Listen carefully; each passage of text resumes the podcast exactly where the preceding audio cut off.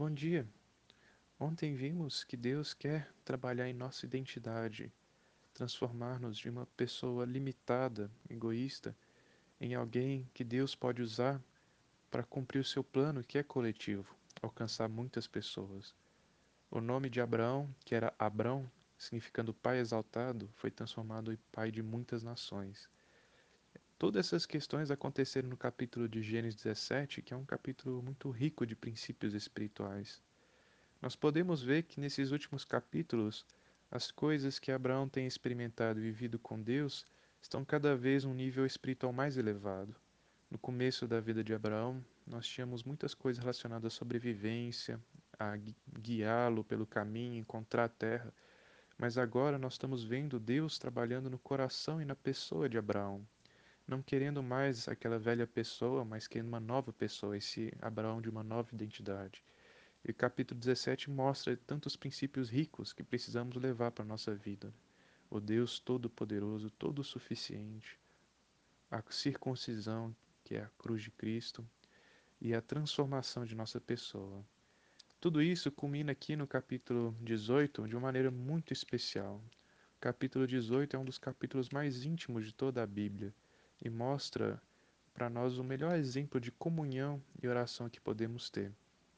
Aqui no capítulo 18, começa falando assim: O Senhor apareceu a Abraão nos carvalhais de Manre, quando ele estava assentado à entrada da tenda, no maior calor do dia. Abraão levantou os olhos, olhou, e eis que três homens estavam em pé diante dele. Ao vê-los, Abraão correu da porta da tenda ao encontro deles, prostrou-se em terra. Ó oh, Senhor Jesus, que coisa especial e rica, né?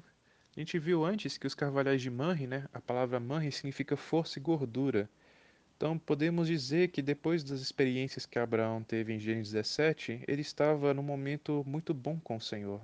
Estava desfrutando daquela reconciliação com o Senhor. Depois de 13 anos sem a presença de Deus, ele encontrou-se com o Senhor novamente e estava desfrutando dessa gordura que vem do relacionamento com o Senhor de novo. Estava ali sentado. E essa comunhão, esse relacionamento chegou a tal ponto que, quando esses três homens apareceram, Abraão reconheceu imediatamente que Deus estava no meio daqueles homens. Por isso, ele se prostrou e falou assim, né, no versículo 3, diz, Senhor meu, se eu puder obter favor diante de seus olhos, peço que não passe adiante sem ficar um pouco com este seu servo. Olha só que coisa íntima, né? Ele chama essa pessoa de Senhor meu. Ele não a chama apenas de Senhor, mas ele chama de Senhor meu. Abraão havia se tornado alguém muito íntimo de Deus, a ponto de reconhecer naqueles três homens que havia Deus ali. Nós vamos ver depois que aqueles três homens, um era representando o Senhor Jesus e dois eram anjos. Toda vez que a gente vê no Antigo Testamento um homem aparecendo para as pessoas que era Deus, esse homem é o próprio Cristo. Por incrível que pareça, né, Cristo ele foi, se tornou homem cerca de dois mil anos depois do que aconteceu aqui. Mas como ele habita a eternidade, para ele não tem tempo. Então, nesse momento, ele estava ali com Abraão. Apesar dele não ter nascido ainda na nossa linha temporal, como ele habita a eternidade, ele podia estar ali com Abraão e Abraão reconheceu que ele era seu Senhor. Isso denota intimidade, amizade. Abraão foi chamado amigo de Deus. Olha que honra, né? Na Bíblia, ele foi a única pessoa que Deus se referiu como amigo. O Senhor Jesus chamou seus discípulos de amigos também, né? Mas no Antigo Testamento, Abraão foi chamado amigo de Deus. A gente lê em Tiago 2, 23, fala assim: E se cumpriu a escritura que diz: Abraão creu em Deus e isso lhe foi atribuído para a justiça, e ele foi chamado amigo de Deus. Que honra, que privilégio, que intimidade. E por causa desse relacionamento íntimo que ele tinha com o Senhor, na hora que ele viu o Senhor, ele falou assim: Se eu puder obter favor diante de seus olhos, peço que não passe adiante sem ficar um pouco com este servo. No nosso relacionamento com o Senhor e nosso espírito, muitas vezes nós temos um sentimento de que Deus está nos chamando interiormente em nosso espírito. Ao longo do dia, quando estamos distraídos ou fazendo coisas que não são muito proveitosas e não agradam ao coração de Deus, podemos sentir muitas vezes como se esses três homens estivessem aparecendo para nós. Só que a nossa resposta não é essa de Abraão. A gente não pede para eles ficarem, a gente deixa o sentimento passar. Abraão aqui se prostrou, ele aproveitou aquele momento para ter comunhão com o Senhor. Mas muitas vezes nós não somos assim. Deus chega para nós, ele chama a gente pelo nome, chama assim: venha, estou aqui. E a gente fala assim: pode ir embora, pode passar. Isso é muito triste para o Senhor, porque o que Ele quer é ter esse relacionamento conosco. E olha só o que acontece aqui a partir do versículo 4, Abraão falando ainda. Vou pedir que se traga um pouco de água para que lavem os pés e descansem debaixo desta árvore. Darei um pouco de comida para que refaçam as forças, visto que chegaram até este servo de vocês. Depois poderão seguir adiante. Oh, Senhor Jesus, a comunhão de Abraão com o Senhor tinha chegado a um tal ponto que agora que Deus apareceu para ele, Abraão não estava mais reclamando de não ter um filho, ele não estava mais falando das promessas, ele agora mudou completamente. Em vez de pedir algo para Deus, ele ofereceu algo para Deus. Ele ofereceu descanso e alimento para o Senhor. O que, que isso quer dizer? Toda vez no Antigo Testamento que nós oferecemos a menção do holocausto, oferecer uma oferta para Deus, é para que Deus se satisfaça dessa oferta. Né? O holocausto, o sacrifício de um cordeiro, um novilho, algum animal, representa o Cristo sacrificado. Né? Então, quando as pessoas do Antigo Testamento sacrificavam esses animais a Deus, eles estavam oferecendo para Deus o próprio Cristo.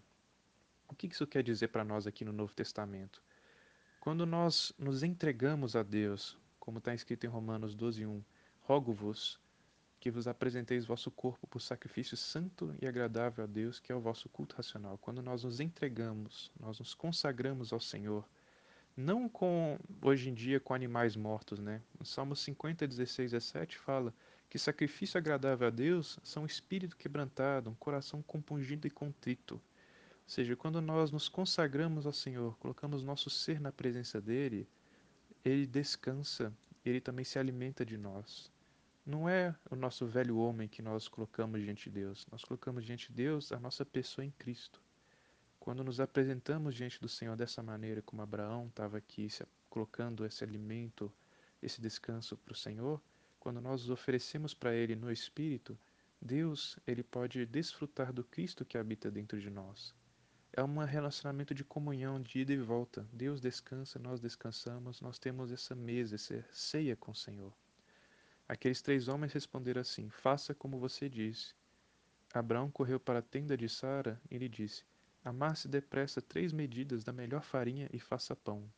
Abraão, por sua vez, correu ao gado, pegou um novilho tenro e bom e o entregou ao empregado, que se apressou a prepará-lo.